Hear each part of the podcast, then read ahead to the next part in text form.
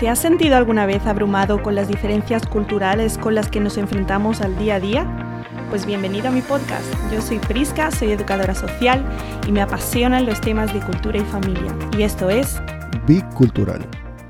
Hola, bienvenido, bienvenida de nuevo. Gracias por acompañarme una semana más en Bicultural.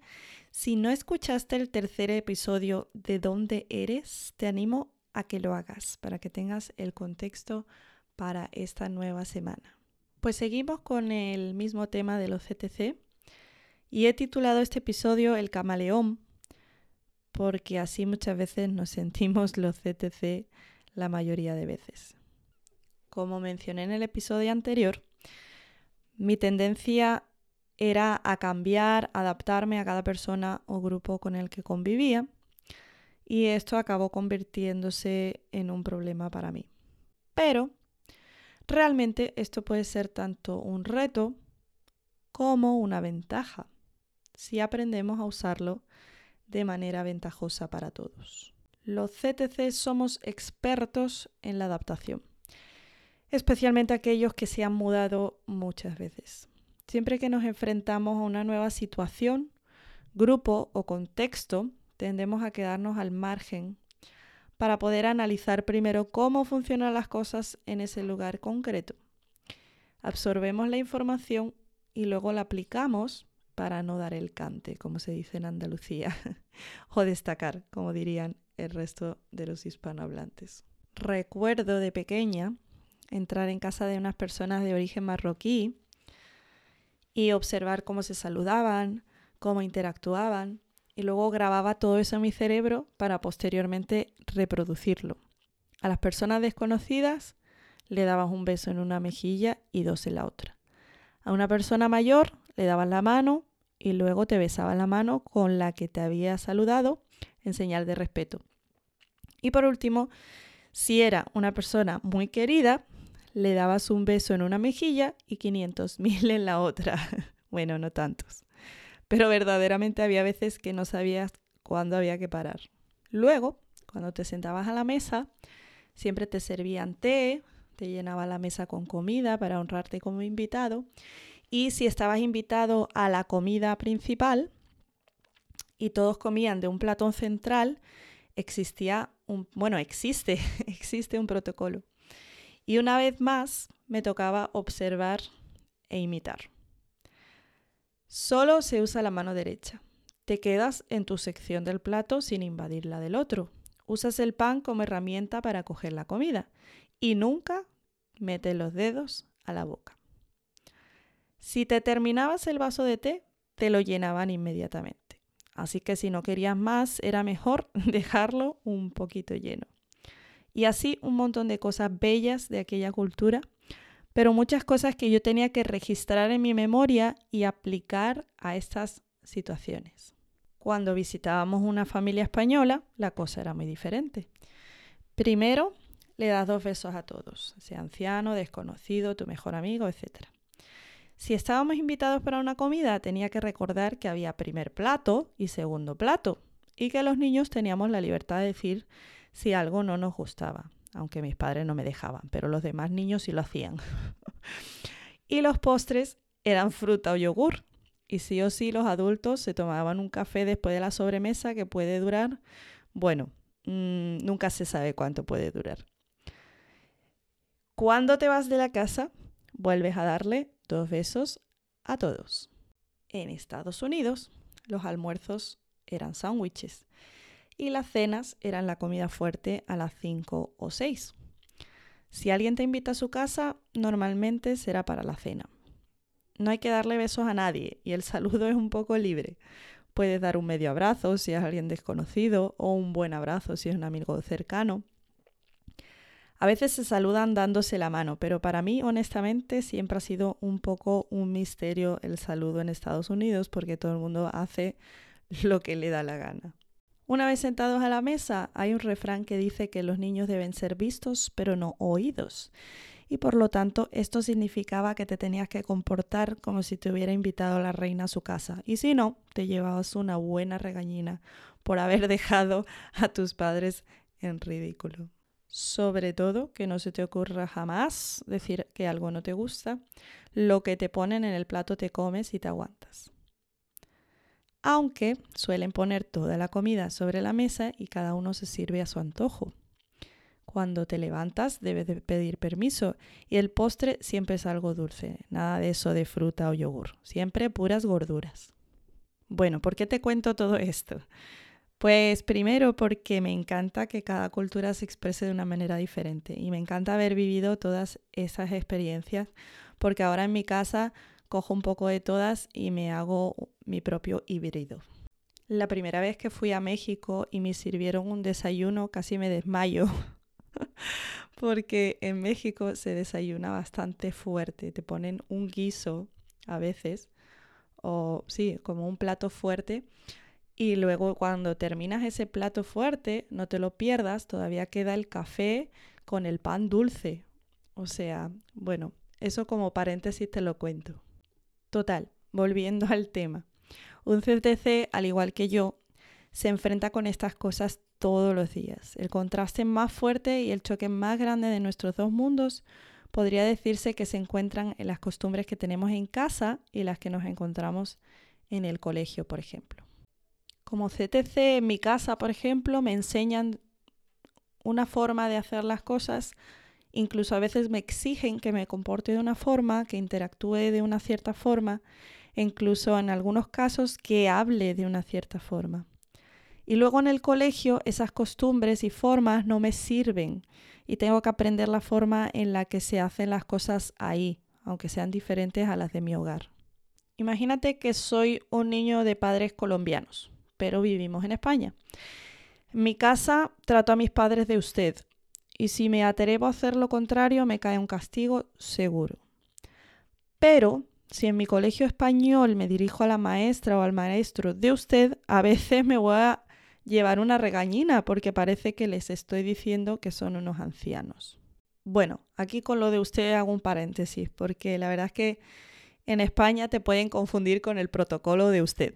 Te pueden regañar por no usar usted con una persona de autoridad o con un anciano, pero también te pueden regañar si lo usas porque no se quieren sentir viejos. Así que, bueno, solo un dato curioso de España. Bueno, en fin, volviendo al niño de padres colombianos, él tendrá que ser un camaleón. En su casa de una manera y en la calle de otra. Y la cosa se puede complicar. Si los padres empiezan a hablar mal y criticar el país anfitrión, pues provocarán un conflicto muy grande en su hijo o hija. Estos niños y niñas que ya tienen dificultad para formar su identidad se van a encontrar entre la espada y la pared si sus padres no les dan la libertad de adoptar costumbres y formas de la cultura de acogida.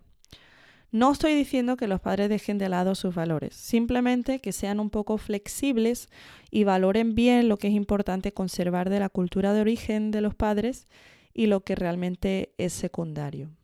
Debemos recordar que ninguna cultura es perfecta. Todas tienen malas costumbres, pero funciona también al contrario. Todas las culturas pueden aportarnos cosas positivas y si aprendemos a coger lo bueno de cada cultura podemos formar a un camaleón tan bello que nos hará a todos los que le rodeamos maravillarnos de sus habilidades y aprovechar su versatilidad para trabajar y convivir de una manera más armoniosa y respetuosa. Entonces, ¿cómo conseguimos que nuestro CTC sea un bello camaleón y no le pase como a mí que parecía una persona diferente allí donde iba. Pues para mí la clave está en tener claros nuestros valores y saber cómo vamos a actuar con esos valores dentro del contexto cultural donde yo me encuentro. Tengo unos amigos venezolanos que al compartirle un poquito sobre este tema estaban empeñados en que sus hijos debían llamarles de usted a los profesores o por lo menos ponerle como un título en plan profesora Ana en vez de Ana Secas, porque no querían que sus hijos fueran unos irrespetuosos. Pues siendo sincera contigo, al principio no supe qué decir. De hecho, hasta ahora me, me he dado cuenta por qué no me gustó su respuesta. Para mí, como CTC, sé lo que es vivir entre dos culturas. Y para mí era como, ¿por qué quieren seguir obligándoles a hacer algo que no encaja en la cultura española? Lo único que van a conseguir es que sus hijos sean esos bichos raros. Pero por fin creo que he dado con la tecla. El valor que ellos quieren defender es que sus hijos sean respetuosos con los maestros. Pues, si tuviéramos de nuevo esa conversación, creo que esto es lo que yo les diría. Qué bueno que queréis que vuestros hijos sean respetuosos con los maestros. La verdad es que es algo que no siempre se aplica en los colegios españoles y es una pena. Pero como el usted o los títulos no se llevan antes de un nombre, quizás podrías enseñarle a tus hijos formas de respetar al maestro de otras maneras. Obedecer cuando se le da una orden, escuchar cuando el maestro habla, ayudar a recoger cuando haga falta, etc sin destacar como bicho raro por aplicar una forma de respeto que no siempre se aplica en España. Espero que me esté dando a entender. Básicamente lo que quiero decir es que yo conservaría mis valores, pero buscaría la forma de que se puedan aplicar al contexto en el que me encuentro. Otra cosa del camaleón que le puede molestar a lo mejor a la gente de su alrededor es que a veces puede parecer un traidor o alguien que no tiene un bando un CTC puede cambiar de bando cuando y como le conviene, porque pertenece a las dos o más culturas y sabe cómo identificar lo bueno y lo malo de cada bando, entre comillas, y no tiene ningún problema en destacar estos defectos o virtudes delante de los demás. Yo como camaleón, también me ha pasado varias veces que personas que pertenecen a una cultura critican una de las mías, ¿no? Delante de mí y luego se dan cuenta de su error y se quieren disculpar, pero la cuestión es que muchas veces incluso estoy de acuerdo con ellos en el comentario, ¿no? Pero esto jamás ocurriría con alguien monocultural. Si tú dices algo negativo de su país o cultura, o te equivocas con lo que pensabas que eran sus costumbres, prácticamente se te echarán al cuello, dependiendo de la personalidad, claro. Cuando yo era novia de mi esposo cometí ese error y jamás se me ocurrió volver a hacerlo. Lo que para mí era un comentario sin importancia, ya que de haber sido al revés no me hubiera afectado en absoluto, a él le hizo saltar y le dolió en el corazón. No recuerdo ni siquiera cómo empezó la conversación, pero estábamos hablando de las sillas de bebé para automóviles. Uso la palabra automóvil para que no nos confundamos entre coche y carro, en fin, aquí en España es obligatorio llevar a tu bebé en una silla especial para ellos dentro del vehículo. Pero en México apenas se aplica esta norma y yo dije algo con respecto a eso y mi marido, que entonces era mi novio, le pareció una crítica a su país y la verdad es que se ofendió con mi comentario. Y debo decir que como ahora me conoce mejor, ya entiende mejor mis intenciones al decir ese tipo de cosas, pero eh, yo me di cuenta que tenía que tener un poco de cuidado de las cosas que comentaba.